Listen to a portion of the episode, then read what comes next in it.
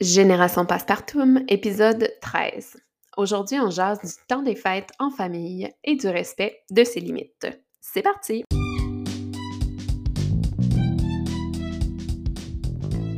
Bienvenue sur Génération Passepartout, un podcast pour les parents en devenir ou en plein dedans. Je suis Audrey Sénéchal, fondatrice de Petits Pas Portail Parents, au service de l'épanouissement des petits comme des grands. Repenser la naissance autrement, célébrer la petite enfance comme il se doit, mieux comprendre pour aligner vos choix, voilà ce qui vous attend. Pour une parentalité engagée et décomplexée, sans verser dans la culpabilité. Génération Passepartout, ta référence pour tout ce qui touche la périnatalité, la parentalité et la petite enfance. Bonne écoute! L'information contenue dans ce podcast ne remplace en aucun cas les conseils professionnels d'un médecin, d'une sage-femme ou tout autre professionnel de la santé. Il ne vise pas à donner de conseils précis ni individualisés et ne devrait pas être interprété de la sorte. Vous devriez toujours consulter un professionnel de la santé qualifié pour vos questions médicales personnelles avant de faire des choix éclairés. Allô, allô! On se retrouve après une semaine euh, de pause d'épisodes de podcast suite à un épisode d'influenza familiale. Donc, euh, je suis contente de retrouver le micro tout juste avant le départ pour le temps des fêtes. Donc, temps des fêtes en famille d'ailleurs, qui est le sujet de l'épisode du jour. Et ce sera notre dernier épisode avant avant le temps des fêtes, justement, mais dernier épisode de 2022. Donc, on va se retrouver par la suite en 2023. Parlons-en de ce fameux temps des fêtes. Hein. Après deux ans où les, les, festivités ont été limitées par la pandémie, maintenant, l'heure est aux réjouissances, au retour à nos Noëls d'antan, ou peut-être pas tout à fait comme avant, justement. Est-ce que tu t'es posé la question, toi, à savoir justement de quoi tu as envie pour le temps des fêtes? Hein? Peut-être que tu fais partie de, de, ceux et celles qui adorent courir les parties, les souper et qui attendent l'occasion de ressortir leurs plus beaux habits. Ou encore, tu fais partie de celles et ceux qui regretteront leurs pantalons mous et devront trouver une raison de ne pas participer au huitième souper fondu ou raclette. Pour vrai, la casanière et introvertie que je suis euh, est plutôt ravie d'avoir un temps des fêtes pas trop garni, avec un entourage bien choisi et des temps libres juste pour l'ennui. Dans tous les cas, c'est super important de respecter ses propres limites pour que tout le monde passe un bon moment et pour éviter de se sentir surchargé ou stressé. Particulièrement si tu es nouvellement parent en plein apprentissage de ton nouveau rôle, avec la fatigue en trame de fond, ben ça mérite peut-être de revoir tes attentes face aux rassemblements familiaux. Je te propose d'ailleurs quelques petits conseils en vrac pour respecter ces limites pendant le temps des fêtes. Donc tout d'abord, fais-toi un plan de match. Décide à l'avance de ce que tu as envie de faire et de ce qui est important pour toi c'est quoi tes vraies priorités? Peut-être que c'est passer du temps en famille, voir les amis, jouer dehors ou encore te reposer. Qu'est-ce qui compte vraiment pour toi? Sur quoi tu n'es pas prête à faire de concessions? Par exemple, si tu sais que tu ne supportes pas les longues périodes de temps en compagnie de beaucoup de monde, ben pense à planifier des moments de solitude ou de calme pour te ressourcer à travers tout le brouhaha des fêtes. Puis là, une fois que tu as fait ton plan de match, ben ça va demander de communiquer ton plan de match. Parce que peut-être que tes besoins à toi et le besoin de ton ou ta partenaire sont pas tout à fait les mêmes. Puis c'est-tu si grave que ça? Ben, pas pantoute. Vous n'êtes peut-être pas obligé d'assister à tous les parties à deux ou encore peut-être que vous allez devoir vous trouver euh, un compromis sur l'heure à laquelle vous allez rentrer. Dans tous les cas, parlez-en. Si vous allez à l'extérieur en visite chez la famille ou dans un chalet avec des amis, ben si tu as besoin de temps pour toi, Explique-le à tes proches, puis arrange-toi pour avoir un espace tranquille où tu vas pouvoir te retirer au besoin. C'est vraiment cool une journée jeu de société en pyjama ou patin sur le lac, mais ça se peut qu'à travers tout ça, tu aies juste besoin de boire ton café chaud sous ta doudou avec un bon livre. Donc, tes limites, tes besoins, prends le temps de les communiquer aux autres. Ensuite, ben, oublie pas de prendre soin de toi. C'est pas parce que les activités puis les propositions se multiplient que tu dois t'oublier à travers tout ça. Ce qui te fait du bien à l'habitude peut continuer de te servir de repère. Donc, c'est vrai souvent qu'on aime ça, décrocher de la routine pendant le temps des fêtes, pendant les vacances, mais il y a quand même quelque chose de réconfortant aussi là-dedans. T'entraîner, bouger, sortir prendre l'air, bien t'hydrater, méditer, t'es pas obligé de tout mettre ça de côté. Garde-toi quelques essentiels qui te font du bien dans ta routine bien-être. Puis ça, ben, c'est vrai pour les enfants aussi. Parce que oui, ça fait du bien de ne pas se le matin, mais on ne se cachera pas que les enfants se régulent au jour le jour avec un certain rythme familial. Donc, sans être une routine très, très carrée, vaut mieux parfois garder quelques repères dans leur journée. Parce que ce qui peut sembler ennuyant de la routine est généralement assez réconfortant pour les tout petits. Parlant de nos tout petits, mais de nous aussi, et si on se laissait de la place, de l'espace pour l'ennui? Parce que c'est tellement facile de surcharger son horaire en voulant maximiser chacune de ses journées de congé. Puis ça, ben, c'est si on a le privilège d'être en congé. Mais pourquoi pas se garder des journées de pause, de temps blanc, où il n'y a absolument rien à l'horaire? Laisser l'espace aux enfants pour s'ennuyer, pour user de créativité, mais aussi pour profiter des cadeaux fraîchement déballés ou juste pour se reposer. Puis là, si tu viens d'accueillir un nouveau bébé depuis peu, ben d'abord, toutes mes félicitations. Hein, puis là, autant les fêtes peuvent être un moment euh, attendu, un moment joyeux, occupé, autant elles peuvent être aussi stressantes et angoissantes avec un bébé en bas âge. Parce que non, tes limites seront pas les mêmes que celles de ta belle-sœur qui a accouché il n'y a pas si longtemps, ou encore de ton ami qui a donné naissance avant la pandémie. C'est tes limites à toi. Puis j'ai envie de te dire que dans le contexte actuel, avec la situation post-pandémique, les hospitalisations importantes en pédiatrie, les nombreux virus en circulation, ben c'est normal si ça t'inquiète. Premièrement parce que tu vis une période de grande vulnérabilité, de fatigue, de toutes sortes de bouleversements hormonaux. Mais aussi parce qu'un nouveau-né, ben ça demeure fragile son système immunitaire est plus faible. Puis de la fièvre avant ces trois mois, ça veut aussi dire un aller direct pour l'urgence. Puis ça, personne n'a envie de ça. Donc, sens-toi bien à l'aise de vouloir protéger ta petite bulle familiale, de refuser même des invitations si c'est ce qui te semble le plus aligné pour toi. Et n'hésite surtout pas à garder bébé collé, à proximité, loin des nombreux touchés non sollicités. On n'a jamais trop bébé dans les bras, peu importe les commentaires ou les avis contraires. Si je poursuis maintenant avec les conseils en vrac, j'ai envie de parler de souplesse et de flexibilité. Parce qu'avec un bébé en bas âge, ça demande quand même une certaine flexibilité pour s'adapter aux besoins de son enfant.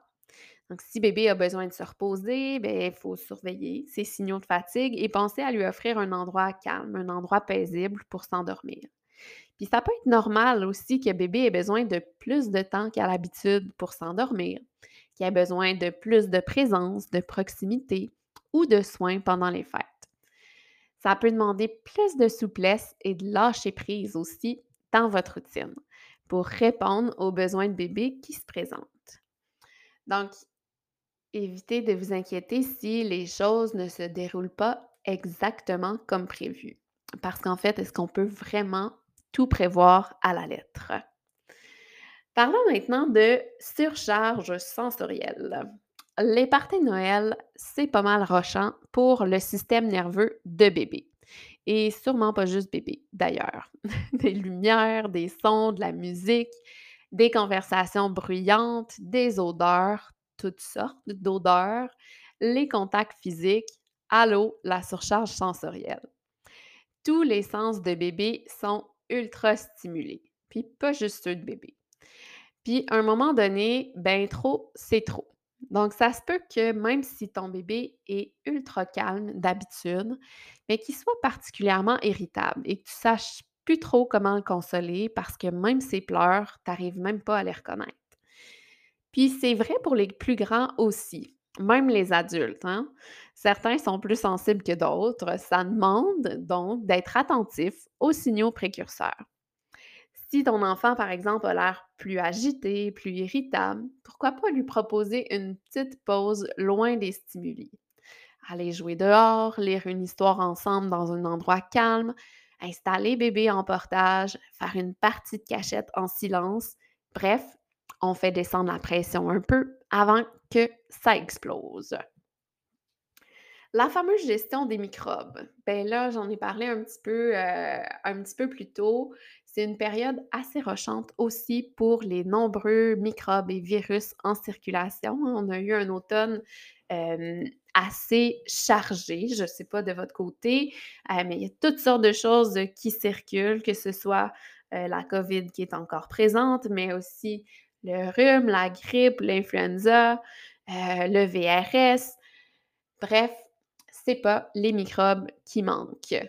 Donc, pour l'entourage, en fait, puis je vais y revenir un petit peu plus tard avec les règles d'or pour un entourage bienveillant. ça, ça, sert à rien de camoufler des symptômes, ça sert à rien de, d'exposer, d'entrer en contact avec toutes sortes de gens si euh, vous avez des symptômes. Donc, à ne pas prendre à la légère, particulièrement avec euh, euh, les familles, avec les jeunes enfants, avec des nouveau-nés, on fait attention pour se protéger, mais aussi protéger les autres. Les cadeaux maintenant. Donc, les cadeaux, autant ça peut être euh, euh, réjouissant, oui, d'avoir d'avoir cette abondance pendant le temps des fêtes, mais ça peut être un sujet assez pointilleux qui vaut la peine d'être discuté avec le ou la partenaire. Puis là, quand je dis en discuter, mais ça peut être de voir c'est quoi, nous, nos valeurs familiales, qu'est-ce qu'on a envie de transmettre et c'est quoi notre vision par rapport aux cadeaux. Donc, les cadeaux qu'on offre, les cadeaux que l'on reçoit aussi. Et encore une fois, ça peut faire partie des éléments à communiquer. Hein. Des fois, les gens veulent euh, nous faire plaisir, veulent euh, nous gâter, euh, mais si on est plutôt du type minimaliste ou qui souhaite s'encombrer le moins possible d'objets ou encore qui privilégie les expériences plutôt que le matériel, bien, ça peut devenir une autre forme de surcharge aussi que d'être ensevelis sous toutes sortes de cadeaux euh, qui peuvent nous apparaître plus ou moins utiles. Donc, à discuter euh, avec le ou la partenaire, avec les membres de votre famille également, à savoir euh, le type de cadeau, la quantité de cadeaux, à qui on offre des cadeaux. puis, une fois que nos, attentes sont nommées, ben à ce moment-là, reste à voir qui en est. Euh, encore une fois, peut-être faire preuve de lâcher prise si, si vous vous retrouvez euh, enseveli de toutes sortes de cadeaux qui euh, vous apparaissent peut-être moins utiles que d'autres. Ce sera l'occasion éventuellement de redonner au suivant. Et les fameux conseils non sollicités. Hein. Ça, il n'y a pas de, temps de l'année pour, euh, pour en recevoir. Hein. Je pense que quand on est euh, enceinte, quand on devient euh, parent, on devient la cible de nombreux conseils non sollicités. mais je pense que ces périodes-là de rassemblements familiaux sont assez propices à en recevoir en quantité abondante. Donc, si j'avais l'outil absolu pour vous, ça me ferait un grand plaisir de le partager, mais malheureusement, je ne l'ai pas. Je n'ai pas de, parapluie euh, anti-conseil non sollicité, mais je vous invite à euh, faire preuve de tolérance, à faire preuve de bienveillance également, sachant que, euh, que les conseils non sollicités partent euh, généralement d'une bien bonne intention. Donc, couvrez-vous de bienveillance, quitte à ne, ne pas répondre, ne pas répliquer et en faire complètement abstraction mais je pense qu'on ne peut pas être 100% à l'abri des conseils non sollicités. Donc, pour terminer, ce petit segment s'adresse à l'entourage des jeunes familles. Si tu es toi-même nouvellement parent euh, et que c'est le message subtil que tu n'arrives pas à faire passer dans ta famille ou ta belle famille, ben, je t'invite à faire circuler l'épisode sans modération. Puis tu pourras dire que ça vient de ma part, peut-être que ça passera mieux. Alors voici les règles d'or pour un entourage bienveillant de nouveaux parents. Règle d'or numéro 1. Au moindre symptôme, goutte au nez, gorge qui gratouille, tout sèche, tout grasse, tout dans le coude, gargouillis douteux, sel molle, reste à la maison ou avise. Une fois avisée, la nouvelle famille prendra la décision elle-même de participer ou non à la fête, en toute connaissance de cause. Règle d'or numéro 2. En arrivant sur les lieux du party, lave tes mains. Un vrai lavage de mains. Puis refais-le autant de fois que nécessaire. Règle d'or numéro 3. Si on ne te l'a pas offert, tu ne touches pas à bébé. Surtout pas dans le visage. Je sais, c'est tentant, les belles joues à croquer, mais c'est non. Règle d'or numéro 4. Pas de bisous non plus. Les nouveau-nés, particulièrement, sont vulnérables. Ma tante 1, ma tante 2, ma tante 3, ça fait beaucoup de bisous, beaucoup de contacts. Si tu peux pas t'en empêcher, vas-y pour le bec soufflé. Règle d'or numéro 5 pas si fort. Baisse le ton de ta voix, particulièrement si c'est bruyant dans la pièce. Bébé est probablement déjà surchargé par un environnement full stimuli, alors prends soin de son système nerveux en adaptant le ton de ta voix. Règle d'or numéro 6. Prends soin de maman autant, sinon plus, que de bébé. Offre-lui de l'aide aux besoins, surtout pas de conseils non sollicités, laisse-la allaiter bébé où bon lui semble, sans commentaire. Laisse-lui une assiette de côté si elle s'est retirée pour endormir bébé et évite de la sermonner si elle quitte la soirée plus tôt que tu l'aurais souhaité. Alors sur ces règles d'or, je vous souhaite un magnifique temps des fêtes en famille. Je souhaite que euh, vous soyez en mesure de mettre vos limites, de faire respecter vos limites. Et euh, je vous souhaite de trouver le juste équilibre entre ce que vous avez besoin en termes de, euh, de rassemblement, de contact humain, mais aussi de repos. Alors, joyeuses fêtes à tous! Dans le segment Passe vite, aujourd'hui, je te parle de mon coup de pouce qui est la technique 5-4-3-2-1. La technique 5-4-3-2-1, c'est une technique super simple de pleine conscience qui consiste à concentrer son attention sur ses sens et qui permet de s'ancrer dans le moment présent, que l'on soit petit grand. Donc, accessible, simple, efficace, la technique 5-4-3-2-1 est bénéfique autant pour la gestion des émotions que la gestion du stress. En quoi ça consiste? D'abord, euh, ça, peut s'installer dans les moments où tu commences à te sentir surchargé ou peu importe, n'importe quel moment, parce qu'on se rappelle que la méditation ou la pleine conscience, c'est une pratique. Donc, on n'a pas besoin de se sentir submergé, complètement stressé pour s'adonner à la pratique de la pleine conscience. Alors d'abord, tu t'installes et tu prends cinq grandes respirations pour ensuite nommer à voix haute ou dans ta tête cinq choses que tu vois, quatre choses que tu entends, trois choses que tu ressens, deux choses que tu sens et une chose que tu goûtes. Et tu refais l'exercice autant de fois que nécessaire pour t'installer dans l'instant présent. Donc, si tu es en vacances, si tu as euh, du temps pour toi pendant le temps des fêtes, profites-en pour essayer la technique 5,